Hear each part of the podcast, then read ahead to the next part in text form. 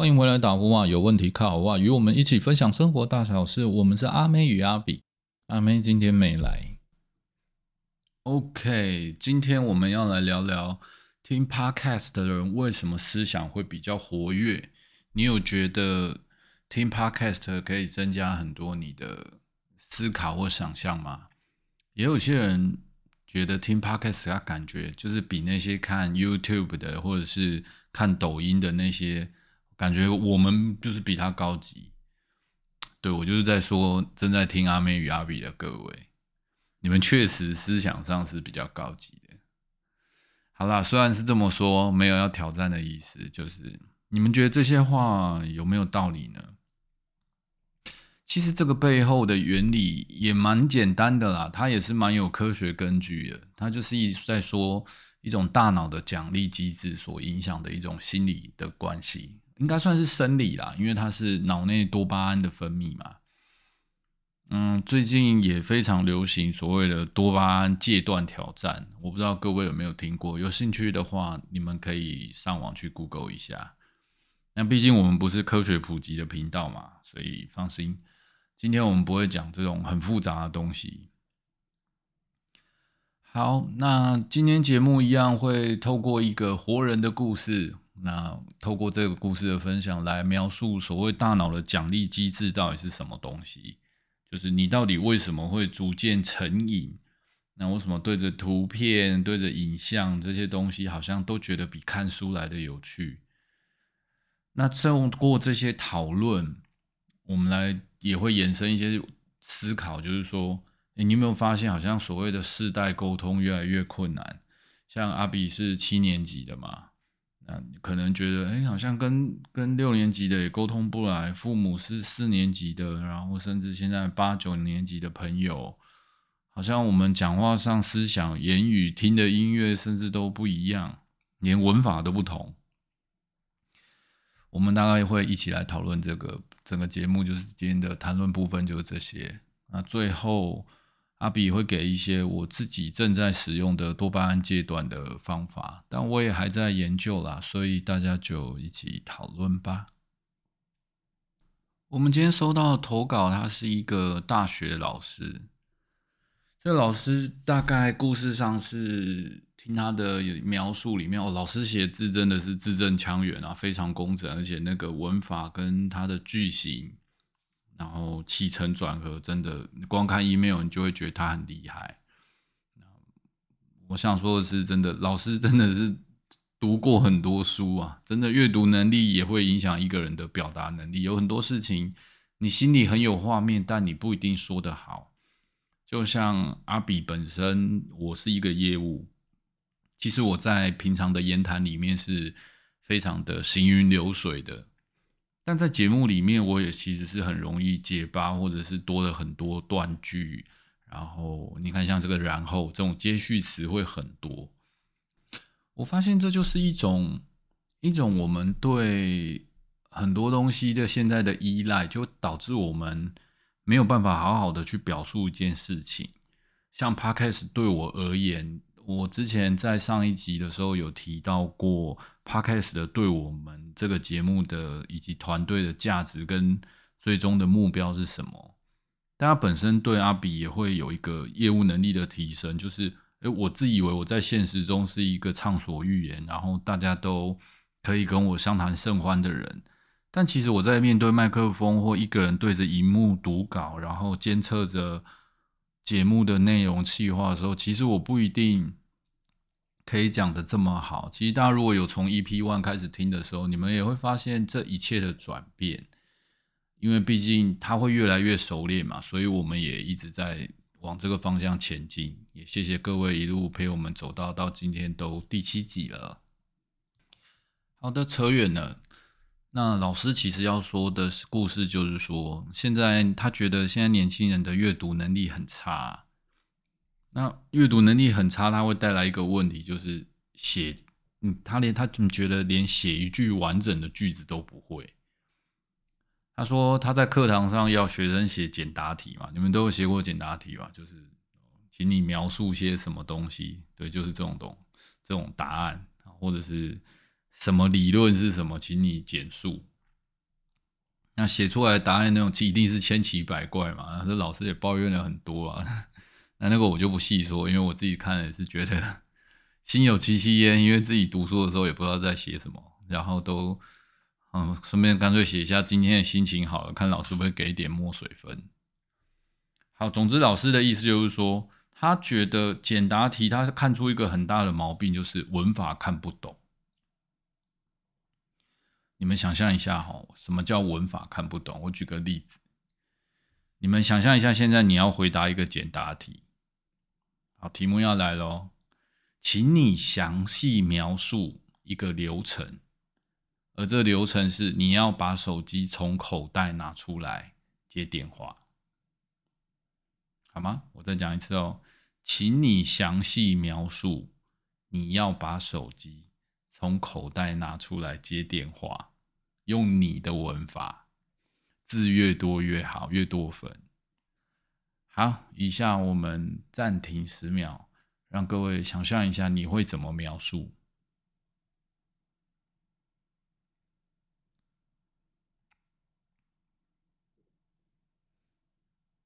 想到了吗？好的，其实是还没有十秒钟啊，我是怕大家觉得我在。我在拖时间，好像又可以水了一起，水了一起，真的水了一起是大陆的说法嘛？就是又在糊弄糊弄描述，不会啦，我们没有时间压力，这个节目想谈多久就谈多久。好，我们刚刚问题是，请你详细描述你要把手机从口袋拿出来接电话，然后叫你把它写成文字嘛？结果老师说，老师的意思就是说，现在学学生都会怎么写？学生只写给他写五个字。拿手机，然后接就没了，就跟你说字越多越好。那老师就是要反映这个，说现在学生文法怎么会变成这样子啊？阅读能力太差。那我看了这个故事，其实很有感触，我就决定把它摘录成一个节目。这先呼应一下，我们一开始有讨论到今天的题目是听 podcast 的人为什么思想会比较活跃嘛？然后。为什么会感觉比较高级？其实你看这个题目啊，你觉得现在的学生回答就是拿手机然后接，其实也蛮精准的啊，没有什么问题啊。但他只是没有依照老师要求的那样，就是详细描述嘛。其实我觉得这个就是一个反映一个很大的世代的问题啊。学生的思想回答并没有问题，老师问的问题也非常明确，他要的答案也算很开放，也很清楚，因为他只是要你详细描述这个嘛过程，并没有要你描述到什么程度，他就是告诉你越多越好。因为我们现在大家接触手机呀，然后像抖音啊。我们都是非常片面，而且要很快速的可以得到愉悦感，所以这样就会造成一种习惯，就是啊，那我只要简单能说一句话，能说得好的，我干嘛说的这么复杂？我只要看五秒钟的影片，我可以感觉到快开心，那我为什么要去听三四十分钟的 podcast，然后又很烧脑，可能还要理清这主持人的思想啊，听听看他的，好像很怕漏了一字一句。大脑会觉得很抗拒啊，这就是我们这集的大纲有讲到，就是大脑的奖励机制，其实它就是奖励机制所影响的。现在非常最近金融话题很流行一个叫元宇宙，这个我们有机会再来讲一期元宇宙吧。我们今天讲大脑机制，它其实就是我们现在所有看到的资讯都是透过电脑的演算。透过记录你的行为，或是多数人的行为，然后用数学的方式来验证说，哎，他们人类会喜欢什么，会对什么感到有兴趣。那么很快的，最后就会成为每个人想看的东西。然后你就会发现，大家开始越来越喜欢越短时间可以抓住你注意力，然后但其实你不会记得的太深刻。你看，我们现在你打开随便一个网络新闻哦，不管是哪一家的，这个没有没有任何色彩，他们都很喜欢下一种标题，叫做谁谁谁经过了身体检健健康检查，结果竟然是，啊就没了，啊标题就这样，他就是要骗你进去嘛。又或者是今天吃了什么，一个月后体重竟然就就对，然后你就要点进去被他广告骗嘛。这真的就是由科学模型去推导出来，就是人类的大脑，它真的就是很容易受到一些，嗯，透过一个行为触发一个愉悦，然后分泌多巴胺，而让你感到快乐嘛。它的原理就这么简单，其他太复杂的科学原理，我想理科太太讲的会比我更好。当你了解这个背后的机制的时候，你就会发现，哇，这细思极恐。比如说，你在影片上常常会看到那种分享猫猫狗狗很可爱的那个模样，然后你就会觉得被疗愈了。可是，我们只看了这一分钟的影片，看到它可爱的样子，可是你却你得到快乐，然后你觉得猫狗就是让你是好的。可是猫猫狗狗会陪伴你十几年吧，也许有长有短，甚至品种都不一样嘛。在这过程里面，其实它有很多真正的快乐，应该建构在这过程里面，而且时间非常长，然后让你得到一些意义吧，然后真正的属于你大脑的奖赏。可是因为现在科学的进步，然后让大家可以在很短时间得到内容，还有得到。你必须付出十几年得来的价值，那这样就会导致一个问题啊，很多人最后就是喜欢看到结果，他们太追求结果，而且越快越好，它就是一种成瘾，就好像所谓的跑步啊运动，它会得到一种快感，可是它必须要很慢的释放，因为大脑对这个过程是很缓慢的。所以你可能要跑了很长时间，而且你要很坚持，你才会开始慢慢进入那个愉悦的状态，然后身体分泌脑内啡。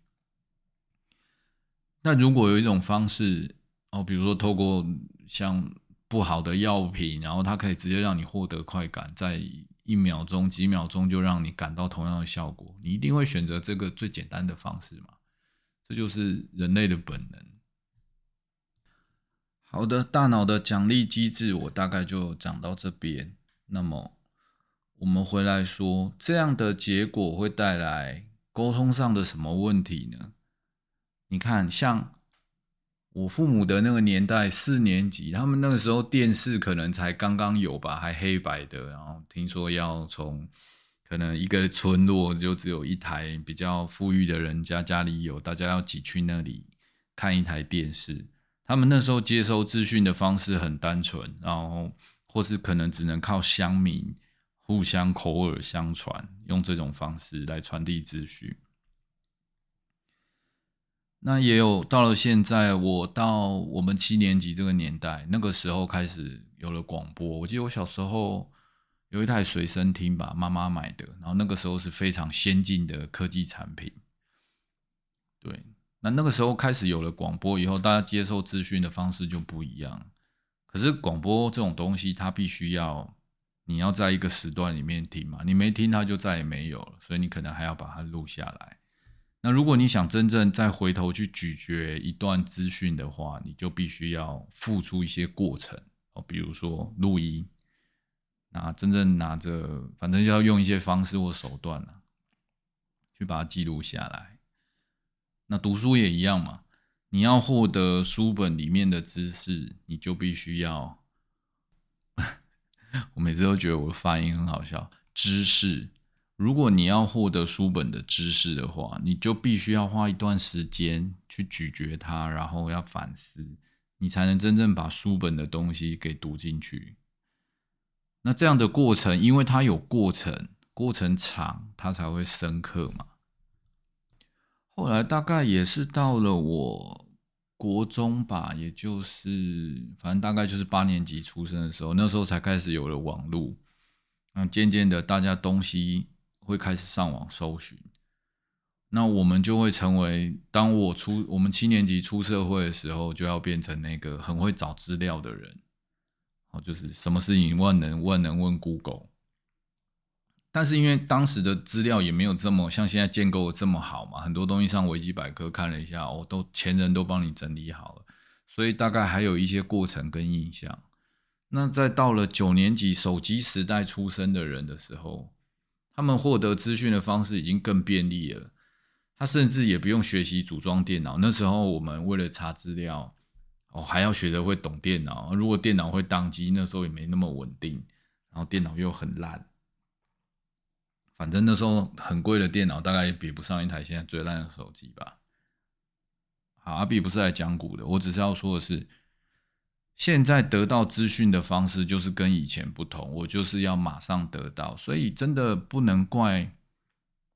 每个阶段的人沟通上有困难，因为我们最早刚刚老师的例子里面已经说了嘛，同样一个问题，因为我们接受到资讯的方式习惯已经不同了。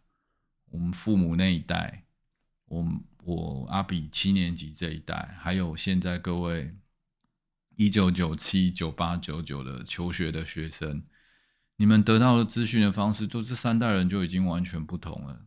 所以一定想法上会有很多落差。我记得我二十岁的时候，我会觉得，哦，我什么公司的主管、老板都听不懂我在说什么，他们怎么都不知道我的为难。我其实现在的年轻人他更辛苦诶，因为资讯量这么大，他要会的东西这么多，好像还要还要讲斜杠人生。我读书的时候都没有去，都要负责玩。还要学着求生，还要学理财，还要斜杠人生，还要被教训哦。所以其实我觉得现在世代，老实说，并没有比以前轻松嘛。因为资讯接收量是不一样的。以前大家很喜欢讲说，哦，我可能以前要种田，种完田还要回来帮忙带弟弟妹妹这种故事嘛。那我们那个时代是什么？上课要。学校要上课，下课要去补习班，然后是这样。那现在的现在孩子也许也差不多吧，我并不真的了解。不过我是要说的是，人现在都是可以杀时间的东西，真的太多了。我们刚从农活时代嘛，反正一天就是那二十四小时，人类设计出来本来就是动物。那因为现在有太多资讯可以收集，你可以喜欢电脑，你可以喜欢打电动，还要运动，你要社交，那手机、YouTube，现在要听听 Podcast，你看每天有多少东西要占据你的时间，所以一个好的商业模式，只要你有办法占用这个人习惯性的占用他一天某个时间的时候，你就会获得庞大的利益。当所有东西都为了服务这个利益而出发的时候，那人类到底会变成怎么样？